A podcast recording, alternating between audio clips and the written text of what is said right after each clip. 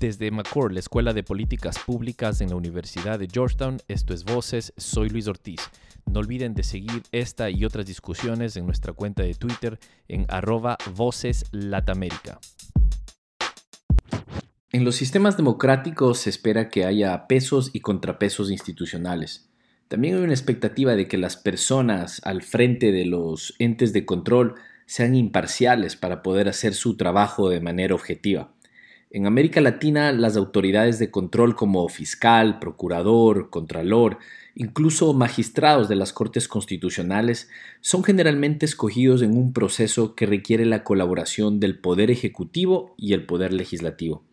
Y a pesar de que resulte imposible sustraer la política de estos procesos, siempre ha habido cuestionamientos sobre lo poco transparentes de estas negociaciones, en especial en los congresos, o de negociaciones bajo la mesa entre el legislativo, el ejecutivo y en algunos casos con los poderes no electos, es decir, los poderes de facto que hay en toda sociedad.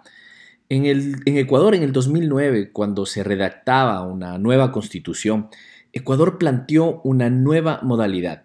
Esta era crear una institución que se encargue de escoger a las personas idóneas que estarían a cargo de los entes de control, y que pondrían los miembros en la Corte Constitucional. La intención era eliminar, eliminar los riesgos de negociaciones poco transparentes con el legislativo. A esta le llamaron el Consejo de Participación Ciudadana y Control Social. Pero ¿quién formaría parte de esta nueva institución? ¿Cómo se los escoge? ¿Voto popular? ¿A través de concurso de merecimientos? El Ecuador ha tenido dificultades para poner en práctica esta idea y las intenciones de tener eh, algo que incentive la participación ciudadana no se ha podido plasmar en la sociedad. Hoy en día incluso el Ecuador debate sobre eliminar por completo esta institución, a pesar de que acaba de tener un proceso electoral para escoger a sus nuevos miembros. Hoy conversamos con Victoria de Sintonio. Ella es eh, guayaquileña, ecuatoriana, participó como candidata para formar parte de esta, de esta institución, el Consejo de Participación Ciudadana y Control Social. Y a pesar de que los resultados aún no son oficiales, ella es una virtual ganadora y formaría parte de esta institución. Con ella conversamos y escuchamos sobre las peculiaridades de esta institución, las contradicciones en el debate sobre esta y también escuchar su experiencia de que se le ha hecho difícil participar en la política ecuatoriana al ser mujer y joven. Victoria empieza contándonos sobre las razones por las que se llegó a proponer este nuevo mecanismo en la constitución ecuatoriana en el 2008-2009. Esto nace con la lucha social en el Ecuador. Las organizaciones sociales, los ciudadanos y ciudadanas de a pie, hicimos un primer ejercicio de democracia en el país y mi primer ejercicio de democracia fue efectivamente el de Montecristi en el 2007-2008, donde empezamos a construir y forjar nuestra constitución. Esa constitución a la que llegué con el movimiento de jóvenes, pero en esta constitución los ecuatorianos y ecuatorianas impusimos y dijimos que queríamos que la participación ciudadana sea el eje transversal. Se crea un Consejo de Participación Ciudadana y Control Social que tiene tres ejes prioritarios. El primero es crear mecanismos de participación ciudadana para que ahora la ciudadanía se involucre en todas las decisiones que tiene que tomar el Estado, crear política pública, revisar qué están pasando con las obras en los territorios, poder fiscalizar qué está pasando con el presupuesto nacional del Estado. Pero adicionalmente a eso, eh, la, la, lucha contra la corrupción es, uno de los, es el segundo eje que tiene este Consejo de Participación Ciudadana y un tercer eje es la designación de las autoridades de control realizadas ahora desde la ciudadanía. En ese momento había un cuestionamiento bastante grande a nivel nacional de por qué las autoridades de control, hablando del fiscal, del, fiscal de la nación, el contralor, el procurador, el Consejo Nacional de la Judicatura, las superintendencias de bancos, eh, las superintendencias de bancos de comunicación, el Consejo Nacional Electoral, el Tribunal Contencioso Electoral, lo decidían y ponían a dedo los partidos políticos del antiguo Congreso Nacional. En esta Asamblea Nacional Constituyente, en la que participamos todos y todas las ecuatorianas, decidimos que esa designación ahora la haríamos nosotros. Ahora la haría el pueblo ecuatoriano desde concursos técnicos, concursos de méritos y oposición, pero creados con participación ciudadana, de la mano de veedurías ciudadanas, con el control y la fiscalización de los ciudadanos y ciudadanas en este país. Desde que se creó esta institución, ha recibido críticas desde el punto de vista que se ha politizado, por más que ha habido el objetivo ha sido precisamente ese, sacar del Congreso de la, de la politización en el mal sentido de la palabra. El Consejo de Participación Ciudadana y Control Social es el ente más, es la institución más democrática que tiene el país en este momento. Primero, nace en Montecristi en el 2008 con la construcción de nuestra Constitución y que no solo es aprobada por la mayoría de asambleístas constituyentes, sino que además la aprobamos en referéndum de forma mayoritaria y amplia en el país. El año pasado, el gobierno actual nos llama a consulta popular para proponernos dos cosas en referencia al Consejo de Participación Ciudadana. Primero, que se cree un consejo transitorio para que pueda fortalecer esta institución y segundo, eh, la forma de poder estructurar este consejo. Y aquí cambia la forma de designación del Consejo de Participación Ciudadana. Antes lo realizaban mediante un concurso de méritos y oposición, pero el año pasado, en la consulta popular, se nos propuso a los ciudadanos, y así lo aceptamos, que se elijan a los consejeros y consejeras del Consejo de Participación Ciudadana mediante elección popular.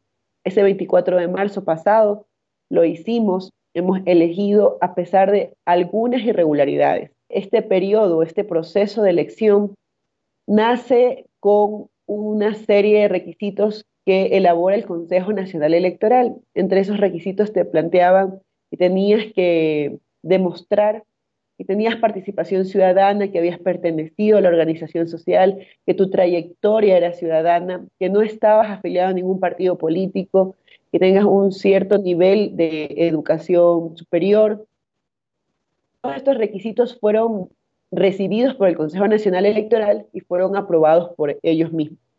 Después de una fase de impugnación, una fase de revisión de carpetas, de méritos, eh, logramos estar 43 candidatos y candidatas. En este momento, ya se empiezan a revisar cuáles eran las propuestas de los candidatos y candidatas aprobados por el Consejo Nacional Electoral y empieza una disputa porque existen candidatos que no están diciendo lo que el gobierno quería. Y nosotros tenemos en este momento un consejo trans que empieza a hacer un voto, una campaña sistemática para primero votar nulo, que la gente no vote por este Consejo de Participación Ciudadana siendo un ente democrático propuesto en consulta popular. ¿Con qué objetivo la promoción del voto nulo? ¿Qué sacan? Este Consejo de Participación Transitorio, a la cabeza su presidente, empieza a hacer una campaña para que paralelamente a la elección en el 24 de marzo, donde tenemos que elegir al Consejo de Participación Ciudadana definitivo, se crea una consulta popular para que ese consejo no puede revisar lo que hizo durante su año de transición. Y aquí le nace la duda a la ciudadanía de qué quiere ocultar, qué quiere que se blinde, qué quiere que no se revise.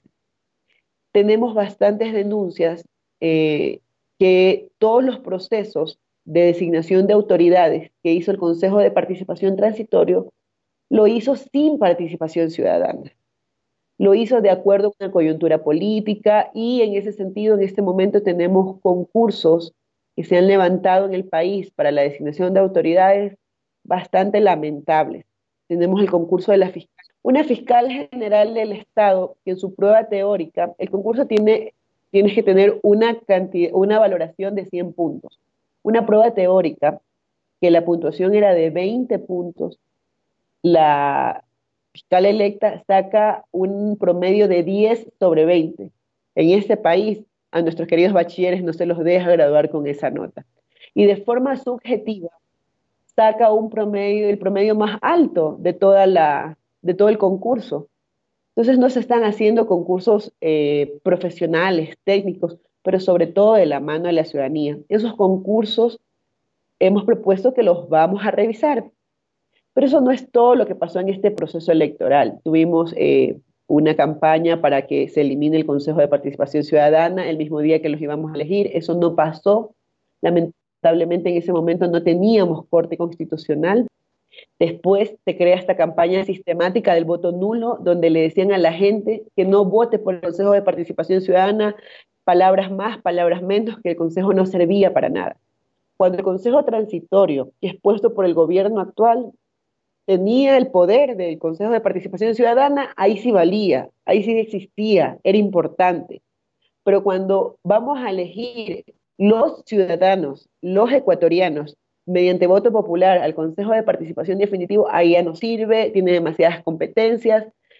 Entonces, pero también recibimos otras cosas. yo me pude reunir con la misión de la OEA, que además es invitada bajo la presión ciudadana, porque al inicio no se la quería invitar, y pusimos algunas cosas en la, en la discusión de la misión. Primero, lo que te planteaba de esta, de esta consulta de que se blinden las actuaciones del transitorio, que había una campaña sistemática de voto nulo, y no solamente que venía de actores políticos.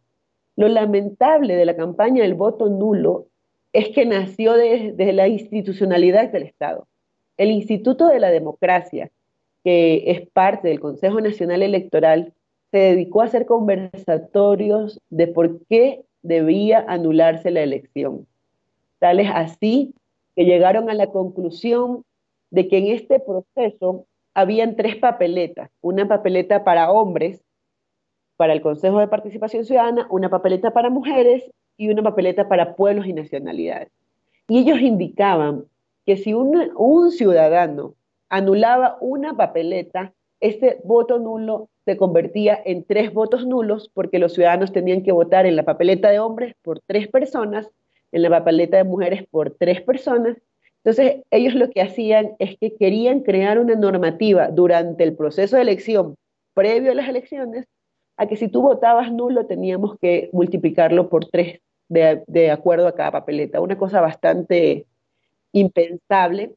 ¿Crees que, la, ¿Crees que la intención de fondo es eh, devolver esto para volver a que se, se nominen a los, a, los que dirigen los entes de control en, en, la Asamblea, en el Congreso? O sea, creo que ese también es el tema de fondo, pero mira, todas estas cosas que se conversó con la misión eh, de la OEA, también se planteaban otras cosas que eran bastante complejas para nosotros. Y te digo, la gente votó mayoritariamente por las candidatas mujeres al Consejo de Participación Ciudadana y somos mujeres jóvenes. ¿Cuántos, ¿Cuál es la composición en este momento de, del Consejo electo? Hemos votado por tres mujeres jóvenes en la lista de mujeres, en la lista de en la papeleta de pueblos y nacionalidades gana una compañera mujer y en la papeleta de hombres existen dos, o sea, tienen que elegirse a tres, hay dos candidatos electos, pero el tercer puesto está en disputa porque la, el número de votos es bastante pequeño, entonces todavía no se han hecho elecciones en algunos recintos del país y se está esperando que se realicen estos, estas elecciones para poder ahora sí definir quién es, eh, quién es el ganador. O sea, el tercer puesto de hombres todavía está en disputa.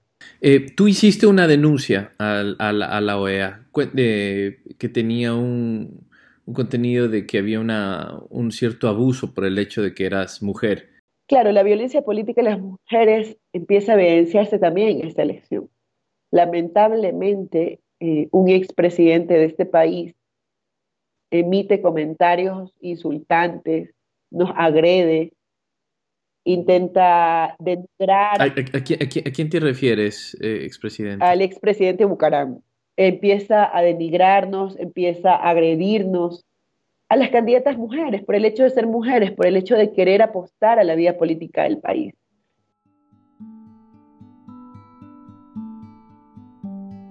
Abdalá Bucarán es un expresidente de Ecuador de los años 90, una persona conocida por sus comentarios xenófobos y sexistas, y que desde su regreso al Ecuador hace unos años aún sigue cultivando seguidores en la política ecuatoriana. Esto fue lo que dijo en una de las radios más escuchadas en la costa ecuatoriana.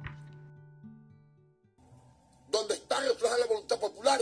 Esta voluntad popular de estas elecciones, de este SPCC, no representa a nadie. Nadie sabe quiénes son. Lo único que sabemos es que hay un poco de drogadictas generadas un poco de ratas que no pueden llamarse mujeres, que son corristas. O sea, para ser corrista hay que ser una mujer de lo más bajo, pues. No puede una persona decente decir que es corrista. Tiene que estar ligada a niveles de prostitución o de, o de putería en el poder o de saquear el Estado o de matar gente o de violar niños, porque eso es el corrismo. O estar metido en drogas.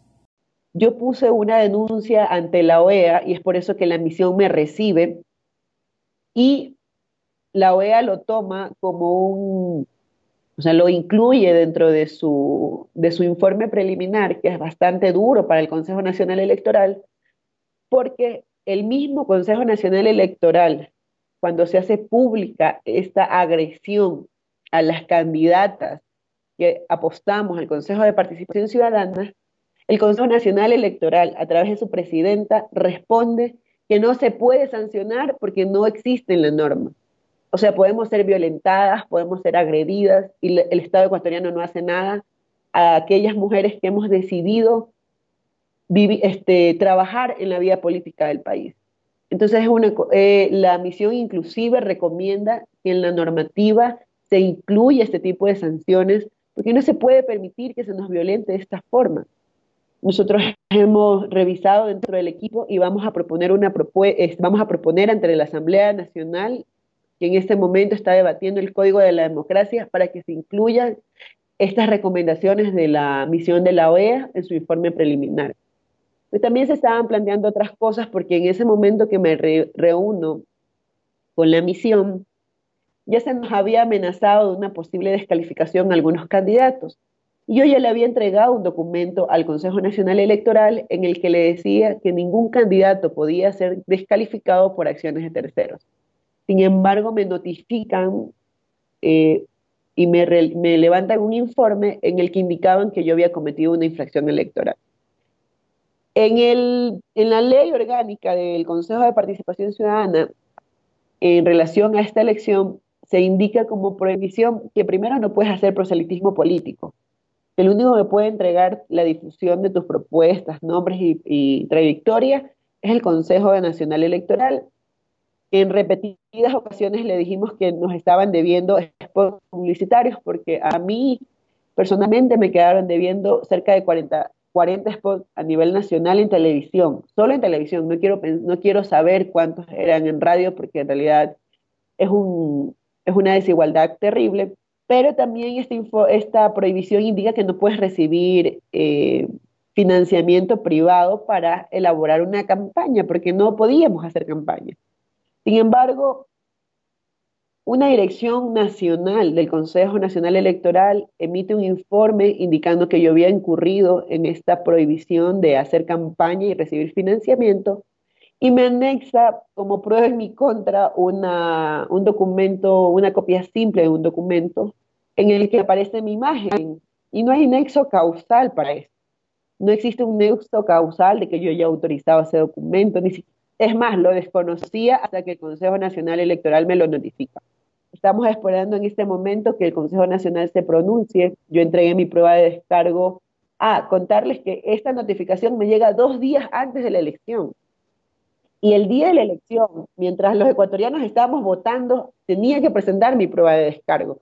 La presenté el 24 de marzo, sin embargo, hasta el día de hoy hay un pronunciamiento del Consejo Nacional Electoral frente a este tema. O sea, ha habido unas irregularidades bastante constantes en este proceso, tales así que en este momento ya están los candidatos virtuales electos y sin embargo no dejan que se posesionen y ya la Asamblea Nacional y ciertos actores políticos están pidiendo, uno, que se elimine el Consejo de Participación Ciudadana y Control Social, que es el ente más democrático del país, y dos, que se le elimine una de sus competencias, la única que siempre les ha importado, que es la designación de las autoridades. Los ecuatorianos no queremos volver al pasado, no queremos volver a, a un hombre, una mujer del maletín que esté dentro de la asamblea negociando quiénes son las autoridades de control y que respondan a un partido político, un régimen. creo que ya quedó en el pasado y hay que respetar la voluntad popular. Eh, Victoria, ¿por qué crees que se está dando todo esto? Quiero contarles que ese Consejo de Participación Transitorio eh, tenía estas tres ejes que te planteé al inicio, crear mecanismos de participación ciudadana, luchar contra la corrupción y designar a las autoridades. Lo único que se dedicó a hacer fue a la designación de las autoridades. Nunca le importó la participación, nunca le importó la lucha contra la corrupción. Entonces, en ese momento, cuando llegan candidatos con diferentes propuestas de decir que hay que transparentar, hay que revisar, hay que hacer concursos reales de, para la designación de, de las autoridades, ahora se asustan y le tienen miedo al pueblo ecuatoriano porque ahora es él el que va a decidir quiénes van a ser las autoridades de control que respondan al pueblo.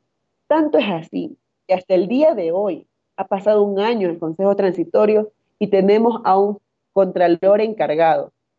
Un contralor al que nadie lo puso, porque cuando lo fueron a notificar al Contralor General del Estado del país, el que está encargado, él rompió la notificación frente a cámaras de forma autoritaria y de forma asombrosa es el único concurso que no han levantado. Creo que nosotros, este cuerpo colegiado va a tener esa oportunidad de demostrarle al país que se pueden hacer las cosas bien. Entonces, este aquí es un intento desesperado porque no quieren perder a las autoridades de control. Quieren que las autoridades de control sigan respondiendo a intereses políticos, sigan respondiendo a intereses de régimen de turno. Tanto es así, un ejemplo clarísimo que existe es en el Consejo Nacional Electoral un Consejo Nacional Electoral que no te ha prestado una transparencia frente a estas elecciones y sin embargo todas las semanas se pelean porque los intereses a los que representan son distintos. Entonces no responden a la ciudadanía, responden a intereses políticos. Tú como, como mujer, como joven, incursionando en la política ecuatoriana, ¿cuáles son los desafíos para, para las mujeres en la, en la política ecuatoriana? Mira, hay una de las propuestas que nosotros levantamos con las organizaciones, que me parece que va a ser una de las primeras eh, banderas de lucha que voy a tener, que es crear un observatorio ciudadano para revisar la ley de violencia de género, porque tenemos que erradicar. En nuestro país los femicidios son a diarios, todos los días nos matan, todos los días nos violan y el Estado no hace nada. Entonces, como mujer feminista, mujer joven, hemos decidido crear este observatorio de la mano de la ciudadanía, de la mano de las organizaciones sociales. Creo que es una apuesta política, creer y crear, sobre todo crear seguridad política para las mujeres. No podemos vivir en un espacio patriarcal, no podemos vivir en un espacio machista, donde el Estado ecuatoriano, por el simple hecho de que queramos este, ser parte de la política ecuatoriana, nos esté insultando y no haga nada. Victoria, muchas gracias y mucha suerte. Muchas gracias a ti. Gracias por estar con nosotros en este episodio de Voces. No olviden en escribirnos en www.voceslatinoamericanas.com o en nuestra cuenta de Twitter, arroba Voces Hasta la próxima.